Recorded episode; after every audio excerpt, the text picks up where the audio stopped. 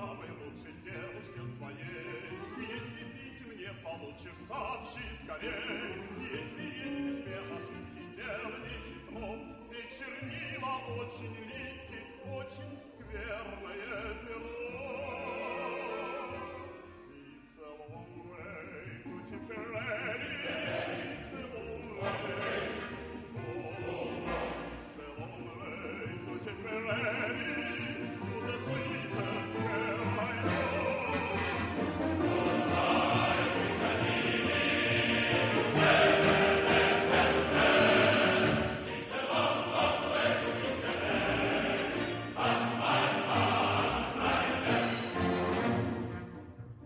Esto es Splitzocast, el Istocast de los lunes alternativos.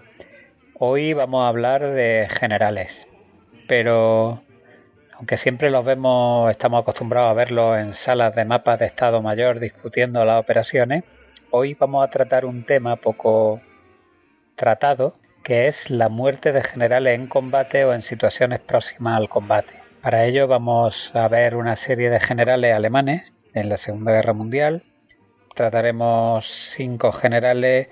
He intentado coger uno de cada año de la guerra y ver las circunstancias trágicas en las que murieron. Vamos a empezar quizás por uno de los casos más tristes de, de todos que ocurrió en los primeros estadios de la guerra y se trata de, del general Werner von Fritz que ya había sido jefe del OKH en 1934 y que eh, pues moriría en circunstancias bastante trágicas y además después de un trato bastante miserable por parte del régimen nazi. Fue el segundo general alemán en morir en la guerra y el primero de la Wehrmacht. Todo sucedió pues en el, asedio a Varsovia en la campaña polaca en 1939. Werner von Fritz nació en, en Benrath, Alemania, el 4 de agosto de 1880 y tras ingresar en el ejército del Kaiser pues participa en la Primera Guerra Mundial y luego, pues como otros muchos tantos, pues las Fuerzas Armadas, después de la guerra, en las Fuerzas Armadas de la República Alemana, en, ese pequeño ejército que quedó. Fritz es nombrado comandante en jefe del OKH, como hemos dicho, el Obercomando de, de Schiers, que es el Estado Mayor del Ejército de Tierra alemán, en febrero de 1934 y en parte esto se produce porque Hitler lo consideraba pues un, gran defensor del régimen nazi y en parte porque el ministro de guerra von Blomberg pues le tenía en, en, gran estima por, por su prestigio y, por la profesionalidad que había demostrado en, en, los años anteriores. Según algunos autores, von Fritz desempeñó un papel fundamental al mostrarse reticente a las primeras insinuaciones de Hitler a los altos mandos del ejército de sus intenciones de suceder al enfermo presidente por aquel entonces von Hindenburg después de su muerte. En el último momento, Fritz eh, cambia de parecer, traicionando a, todo el cuerpo de oficiales y cede finalmente a las demandas de Hitler después de consultarlo con sus principales generales. Posteriormente presionaría a Hitler para que rehabilitara el buen nombre del general von Schleicher, que fue asesinado en, la noche de los cuchillos largos, pues al, haber un gran descontento en la oficialidad respecto de los repetidos ataques de la prensa que lo habían estado tildando pues de traidor y de estar al servicio de Francia, etcétera. Como pasaría con, con, otros muchos personajes influyentes del ejército, pues eh, ese entusiasmo inicial que mostró por el, régimen nazi pues comenzó pronto a desvanecerse. Tampoco veía con buenos ojos la creación de unidades paramilitares eh, paralelas, como pudiera ser el caso de las SS, que podían generar una, rivalidad con el ejército y a las que criticó sin ningún tipo de recato, extendiéndolas progresivamente a, a los líderes nazis e incluso llega a empezar a emitir críticas contra el mismísimo Hitler, entre sus preocupaciones se encontraba también la posibilidad de que Hitler metiera a Alemania en una guerra con la Unión Soviética. Fritz, eh, como una gran parte de los oficiales del Estado Mayor alemán, pues había apoyado la entente de la República de Weimar con, con, la Unión Soviética y esos primeros tratos que en los años 20 pues llevaron a, a una relación pues más que aceptable con el, con el país comunista vecino. Tanta oposición al régimen y a sus integrantes no, no pasó inadvertida para Himmler, que discretamente pues se puso mano a la obra para encontrar una excusa con la que deshacerse de, él. Así que en 1936, mientras tanto, pues he ascendido a coronel general y en la conferencia de Hosbach en 1937 a la que asiste Fritz, pues Hitler anuncia que tenía la intención de ir a, la guerra a, pues a partir del año siguiente. Claro, estas declaraciones pues no le sientan nada bien y eh, es muy crítico con ella al no considerar que las Fuerzas Armadas alemanas estuvieran preparadas siquiera para ello. El aparato eh, represivo nazi se pone en marcha, como ya hemos dicho, eh, Himmler ya estaba en la tarea, y entre Himmler y Göring pues urden un plan para, para, hacerlo caer en desgracia. Fritz no se había casado, no se le conocía ningún tipo de relación que, no fuera más allá de su modesta vida castrense. Y eh, fue una cuestión que aprovechan muy bien eh, para, acusar, para acusarlo de llevar a cabo pues actividades homosexuales y eh, actos deshonorables. Y se ve forzado a dimitir después de la campaña que le montan el 4 de febrero de 1938.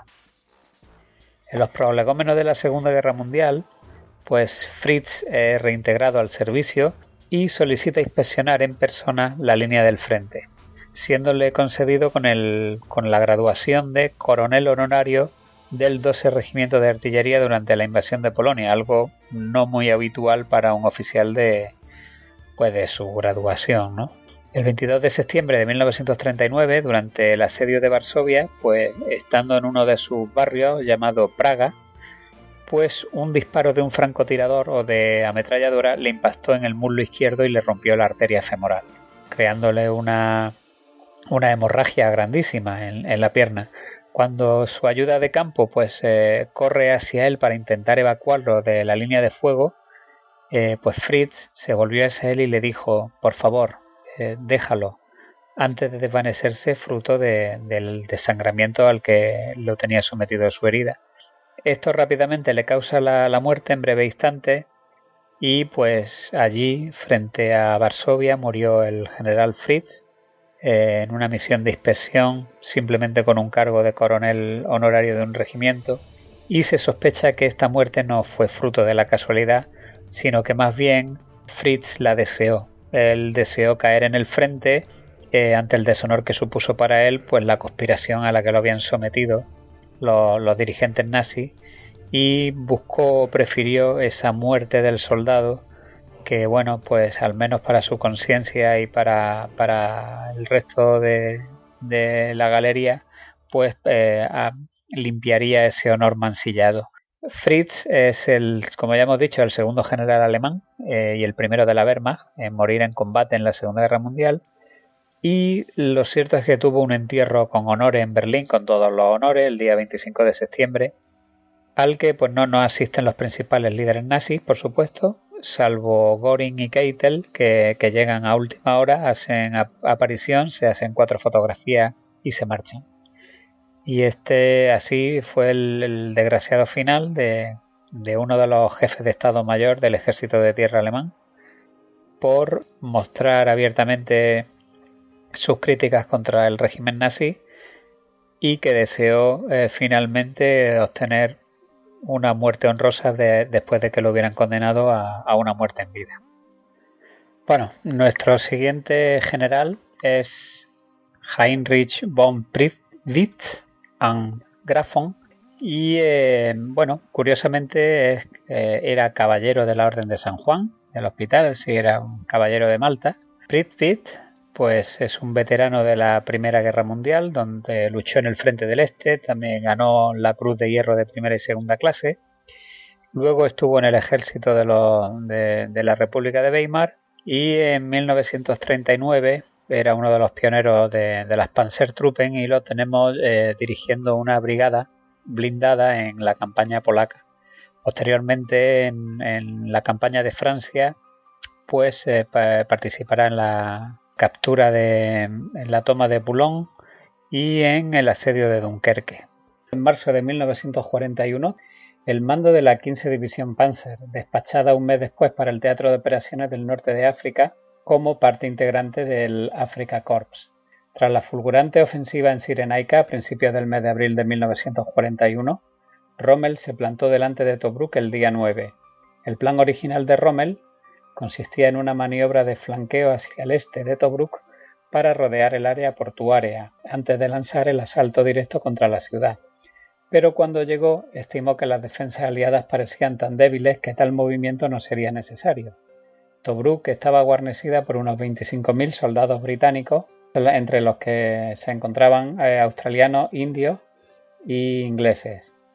Al día siguiente, el día 10 de abril, Rommel eh, ordena a la recién llegada 15 División Panzer atacar Tobruk desde sus posiciones de llegada al oeste de Tobruk. El liderazgo del ataque hubiera correspondido al general Streich, jefe de la quinta División Ligera, que eh, obviamente tenía más experiencia en el teatro de operaciones, aunque solo fuera por un par de meses en el teatro africano. Pero su mala relación con Rommel hizo que éste prefiriera dar esta responsabilidad a su otro recién llegado jefe de división. Rommel intimó a Pritzwitz a atacar lo antes posible, así que éste tomó un vehículo prestado y partió directamente hacia el frente, sobrepasando excesivamente las líneas propias y quedando expuesto al fuego enemigo.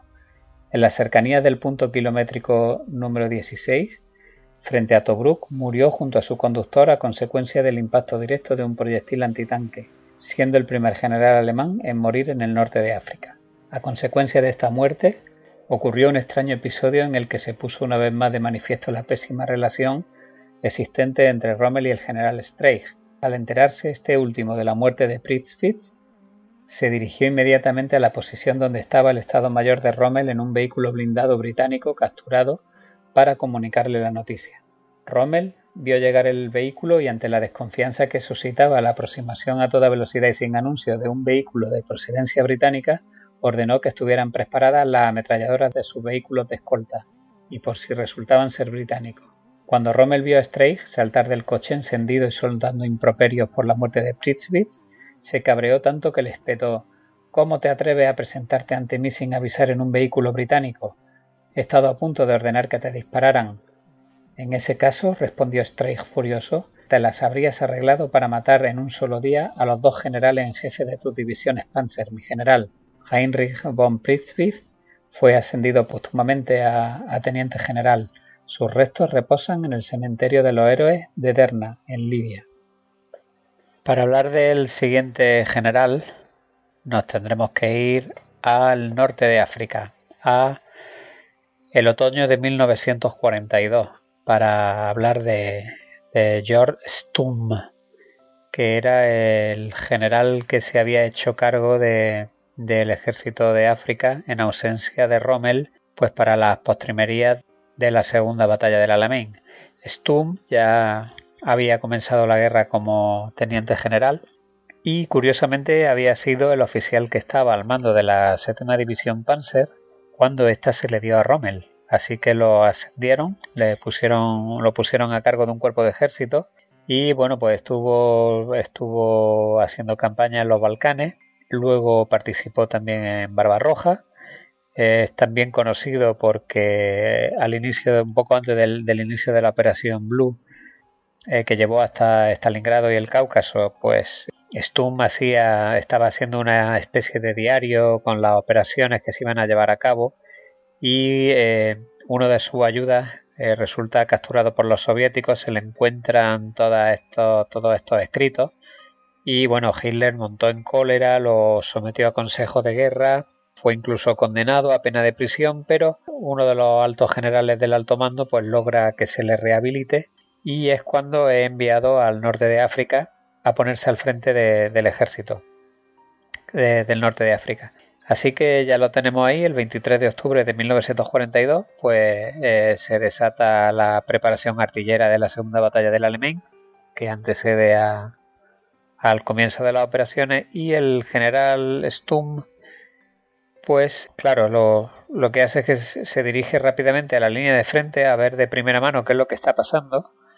El 24 de octubre Rommel pues se recuperaba de su dolencia en su casa de Alemania cuando pues, recibe la, la llamada de Keitel comunicándole que los británicos pues han comenzado la ofensiva durante la tarde del día anterior y lo que todavía era peor que el general Stum estaba desaparecido desde entonces. nadie sabía nada de, su paradero. Así que pocas horas después, esa misma tarde, el, propio Hitler, el que telefonea a Rommel, reiterando que, que Stum seguía desaparecido, que no, hay, no había ni, ni, noticia ni palabra de él, y que si se sentía con fuerzas para volver a, a África y tomar el mando. Rommel no se lo piensa en un momento y vuela inmediatamente eh, de vuelta al teatro de operaciones. El, el sino del general Stum fue un tanto extraño. Pasó en, vela la noche del día 23, atento a la preparación artillera británica, que por, por cierto eh, era sin precedentes en toda la contienda africana, la concentración de piezas de artillería que había eh, desplegado Montgomery en el campo de batalla, y decidió que, que no habría una respuesta por parte de las tropas del eje por estar estas faltas de munición.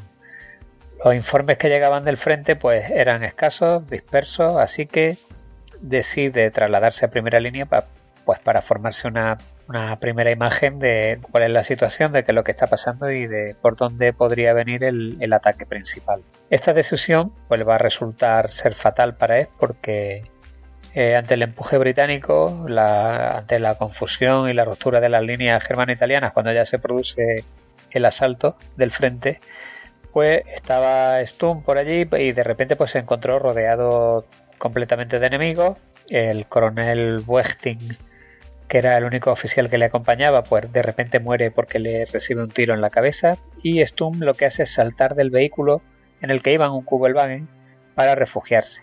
Cuando el, conductor, el, cabo Wolf, maniobra para dar la vuelta, pues Stum corre, logra agarrarse a la parte posterior del vehículo y bueno, salen corriendo en plena fuga, pues el conductor pone toda la, atención posible en, sacar al coche de allí y en ese momento Stum sufre un ataque al corazón, se suelta del vehículo y cae fulminado. Más tarde su cuerpo se va a ser encontrado al lado de una de las pistas de tierra y eh, todo ello se supone que era porque el general Stum tenía la tensión alta lo que muy probablemente puede, fuera lo que desencadenara en, una situación tan estresante el, infarto. A menudo él mismo había puesto de manifiesto su falta de experiencia en el teatro africano y había recomendado encarecidamente el, regreso de Rommel. Este a su vez había desaconsejado que Stone estuviera destino en, eh, tuviera un destino en África precisamente por su dolencia y por eh, lo contraindicado de, los, climas tropicales para, esta enfermedad. Al mismo tiempo, pues Rommel también llora mucho su pérdida, reconociendo en Stum a, un comandante hábil que siempre ejercía el mando desde primera línea. Y bueno, ya sabemos que esa escuela alemana de llevar las operaciones desde primera línea, pues como hemos visto, también le, costó la vida a, a bueno, pues para hablar del siguiente general nos tenemos que ir al verano de 1943.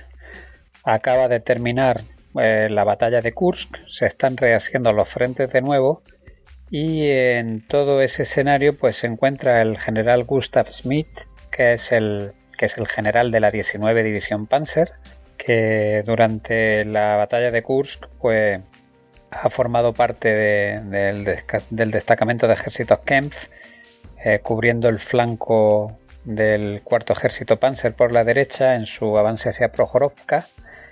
Y eh, bueno después de, la después de la batalla de Kursk hay un reajuste de las líneas como hemos dicho y eh, prácticamente dos semanas después de que terminaran las operaciones se produce una gran ofensiva soviética al norte de Belgorod que es la llamada Operación Rumiantsev la verdad es que esta operación soviética mm, coge a los alemanes totalmente desprevenidos, puesto que ni siquiera se podían imaginar que en cuestión de dos semanas los soviéticos fueran capaces de montar una, ofensiva a gran escala después de todas las pérdidas que habían tenido en, la batalla de Kursk, sobre todo en Prohorovka, donde el quinto ejército de tanques de la Guardia había sido prácticamente destruido y en cuestión de dos semanas había recibido 500 nuevos carros de combate y estaba otra vez preparado para abrir brecha. Y bueno, en, el contexto de esta operación Rumiantsev, al norte de, Belgorod, pues eh, hay una gran ruptura del frente. Eh, hay algunas divisiones de infantería que son literalmente aplastadas. y eh, por ahí se abre una gran brecha por donde se cuelan varios ejércitos soviéticos y en este contexto es donde se circunscribe la muerte del general Gustav Smith porque venía, había dejado la división en primera línea y había ido a una reunión y es justo volviendo a su división cuando se produce la ruptura soviética y por tanto el caos en la línea de frente y en la retaguardia. Es 7 de agosto de 1943. Han pasado tres semanas del cese de las operaciones ofensivas en la batalla de Kursk.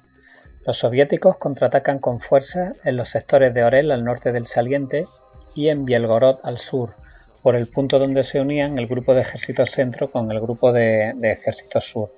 El general Gustav Schmidt, comandante de la 19 División Panzer, avanza con su Estado Mayor en una pequeña columna a toda velocidad por un camino en busca de sus regimientos.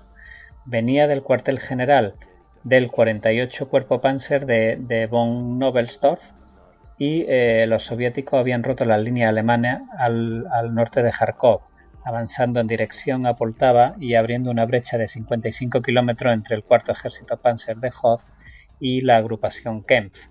Es lo que se conoce como la operación Rumiantsev, que vino seguida de una vez finalizada la campaña de Kursk en agosto de 1943. La maniobra soviética pretendía entrar en profundidad en las líneas alemanas y virar hacia el sur hasta el Mar Negro, cercando por la retaguardia, por la retaguardia al grupo de ejército sur, como ya intentaron en las operaciones de invierno después del cerco de Stalingrado. Se mascaba la catástrofe. En este avance, la 19 División Panzer alemana había sido rebasada y luchaba abriéndose camino hacia el oeste. El general von Nobelsdorf le dijo a Schmidt que debían resistir a toda, a toda costa el embate soviético y taponar la brecha para evitar el desastre, porque se estaban colando por ahí eh, pues cuerpos blindados soviéticos completos por la brecha que hemos dicho antes de, una amplitud tal. Schmidt prometió cumplir con su deber y partió con su Estado Mayor en busca de sus regimientos a los que había mandado a Chtirka, ignorando que ya habían sido rebasados. El general Schmidt marchaba al frente de la columna en su carro de mando. El telegrafista se volvió hacia el ayudante del general, el teniente Kohn, y le dijo que detectaba un intenso intercambio de mensajes entre los rusos. Cone no tuvo tiempo de reaccionar. De repente comenzaron a llover proyectiles por, por doquier disparados desde los T-34 rusos. El vehículo de reconocimiento de vanguardia recibió un impacto directo y el carro de mando se precipitó en un embudo, el general Schmidt ordenó abandonar el vehículo y los tripulantes saltaron a la carretera, internándose seguidamente en el bosque que la circundaba. En ese momento vieron caer al, teniente coronel von Unger, jefe de la sesión primera del Estado Mayor. Había rusos por todas partes. El general, el teniente Kohn y el cabo Schutte, que era el conductor, y el telegrafista buscaron refugio en unos troncos caídos que había en el saliente del bosque. Por armamento tenían dos fusiles y dos pistolas. Poco tiempo después se habían agotado las municiones de los Mausers y los soviéticos lo habían descubierto. Tras sisear brevemente con su ayudante, el general Schmidt se dirigió a la Schutte y al telegrafista y les dijo No tenemos la menor oportunidad. Ustedes intenten marcharse. El teniente Kong y yo les cubriremos. Los soldados lo miraron asombrados. ¿Cubrirnos un general? Con cuatro balas por pistola, el general Schmidt, condecorado con la cruz de caballero con hojas de roble, les sonrió. Vamos, marchaos, es una orden. Una última cosa, Schutte. Si sales de esta, dijo Schmidt, visita a mi esposa y cuéntale lo sucedido. Tras marcharse de allí, los soldados no llegaron muy lejos y siendo hechos prisioneros por los rusos rápidamente. Enseguida fueron llevados a la presencia de un general de brigada soviético que tenía su puesto de mando en un viejo cobertizo. ¿Está su general en el bosque? le preguntaron a Schutte, a lo que respondió No sabemos dónde está el general. Los rusos enviaron a cinco hombres en un carro a buscarlo. Los cuerpos del general Schmidt y del teniente Kohn estaban junto a un árbol. Al regresar con los cadáveres al puesto de mando, los soldados alemanes preguntaron al general ruso Mi general, permítanos enterrar a nuestro general y al teniente, a lo que respondió el general eh, soviético Búsquenle un buen lugar. El teniente general Gustav Schmidt comandante de la 19, División Panzer, fue enterrado en Berisovka el 7 de agosto de 1943 a las 7 de la tarde. Bueno, el último general que vamos a ver hoy eh, es Stemmermann y los hechos que relatamos ahora a continuación pues se producen justo detrás del río Dnieper en eh, enero o febrero de 1944 durante la bolsa de, que se conoce de Cherkasy o de, de, Korsum. Como ya sabemos, después de la batalla de Kursk, de la operación Rumiantsev y de la imposibilidad de sostener el frente del Donetsk, pues hay una retirada general. Por fin Hitler ordena una retirada general del grupo de ejércitos sur hacia el Dnieper. Se produce el cruce del Dnieper, pero claro, ya con tan poca previsión que no es posible eh, montar un sistema defensivo en, en el río y los soviéticos pues establecen múltiples cabezas de puente por, pues, por muchos eh, puntos de cruce y eh, bueno se produce también la, batalla de Kiev hay bastantes enfrentamientos a, lo, largo y ancho del río e incluso hay una operación paracaidista que algún día trataremos en las cercanías de, de Konev que es de, la, de las pocas operaciones aerotransportadas de los soviéticos durante la guerra y en una de estas grandes rupturas soviéticas del río, pues quedan embolsados algunas unidades de uno de los ejércitos del grupo de ejércitos sur alemán. El 18 de enero de 1944, la retaguardia del grupo de ejércitos sur, como hemos dicho, es copada por las tropas rusas en, en, las cercanías del río Dnieper, junto a Cherkasy y Korsun. Al frente de las seis divisiones alemanas, cercadas, pues se encuentra el general eh, Wilhelm Stemmermann, eh, en otro tiempo jefe del, del 11 Cuerpo de Ejército y ahora al frente de un conglomerado que se denominaba pues Gruppe Stemmermann. Mientras se preparaba la operación para librar a, las tropas de la bolsa, Stemmermann dirigía a sus tropas en una faro resistencia contra las tropas soviéticas que se infiltraban una y otra vez en, en sus líneas. En una de sus numerosas visitas a los estados mayores de sus divisiones, pues se le pierde de vista. A pesar de los esfuerzos del coronel Gatke y de otros oficiales del Estado Mayor por localizarlo, el general Stemmermann se sigue desaparecido. Con las primeras luces eh, del día, pues Gatke eh, nota que el fuego de la artillería soviética había arreciado en la zona donde debía haberse situado el Estado Mayor del grupo.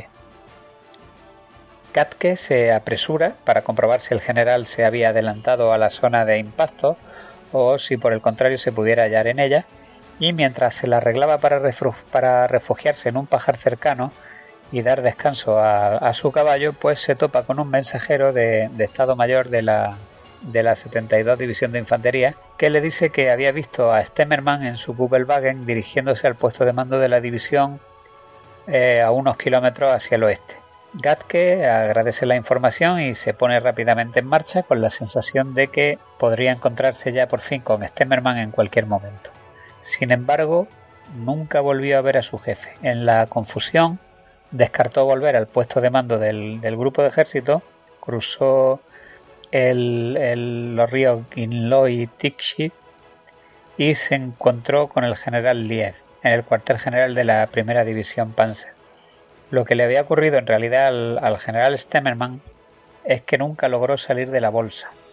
Según testigos presenciales, Klene, conductor del vehículo del general Siegfried Westphal, pues fue eh, parado por Stemmermann en una balca. Una balca es un barranco, que hay muchos de, de estos en Rusia, son muy conocidos y en toda la literatura del Frente del Este son muy citados, puesto que eran grandes barrancos donde se escondían las tropas o por donde solían atacar los rusos para conseguir penetraciones de las líneas, etcétera, al sureste de Petrovskoye, ordenándole que le llevara él mismo y al mayor Dejne hacia el oeste. Los ocupantes previos del vehículo, que eran Westphal y Schoenfelder, pues se habían quedado en lo alto de una de las cotas para observar cómo se desarrollaba la ruptura de, la bolsa, quedando ajeno a lo que, a sucedía en el coche. Durante el trayecto se pincha una rueda del vehículo y Klene hace el gesto de cambiarla. Sin embargo, Stemmermann le ordena que siguiera el camino. En una pendiente al sudoeste de Kilki, el coche se queda clavado y claro, eh, Inmediatamente, pues en mitad de la inmensidad de la nieve blanca, pues representa un jugoso blanco para la artillería contra carros soviética. Así que un proyectil hace saltar el coche por los aires, Klene eh, escapa con unas cuantas heridas superficiales y los tímpanos perforados y Dene y Reichberger pues se llevan gran parte de, la explosión. Cuando Klene vuelve al vehículo después de que cesara el fuego de artillería, pues nota que tenía eh, restos humanos sobre su hombro derecho. Entonces cuando se da cuenta que Stemmermann, que iba sentado a su lado, ha sido alcanzado por la explosión de lleno. Un reconocimiento posterior pues mostró que el general tenía grandes heridas de metralla en la espalda y en la cabeza. Westphal y Schoenfelder, que se habían quedado, como hemos dicho, allí en lo alto de la colina para presenciar eh, la ruptura de la bolsa por parte de las tropas alemanas hacia las tropas de socorro, pues corren rápidamente hacia el coche, pero ya no había nada que pudieran hacer, pues salvo unirse a las tropas que abandonaban la bolsa hacia el sudoeste y eh, hacia la salvación. Así que la, muerte de Stemmermann no fue comunicada hasta el día siguiente, cuando Westphal, eh, Schoenfelder y Klene pues, alcanzan la zona de reunión de su división. De una manera interesada, Moscú eh, difunde eh, en la prensa el rumor de que el general Stemmermann había sido asesinado por las propias SS al tratar de rendirse. Entre, entre las tropas cercadas se hallaban la, la Viking y la Valonian de, las SS, las dos divisiones. Pero esta noticia fue rápidamente desmentida al aparecer con posterioridad por numerosos testigos presenciales de la muerte del general. Se le concedería la Cruz de Caballero de manera póstuma y eh, hay fotografías del momento en el que ya los prisioneros alemanes recuperan el cadáver de la nieve prácticamente congelado y le proceden a darle sepultura. Se pueden ver en el grupo de estudios de historia militar, tenemos algunas de esas fotos en una entrada que tenemos del general o también pues buscando brevemente en Google pues seguramente aparecerán. Y bueno, hasta aquí hemos llegado. En, el, en la bolsa de, de Cherkasy Korsum 1944 nos hemos quedado con esta serie de generales muertos en combate. Si os gusta, pues podemos repetir y hacer otra tanda y ya con esto nos despedimos pues hasta el próximo lunes que habrá por supuesto otro Istocas regular. Hasta luego a todos.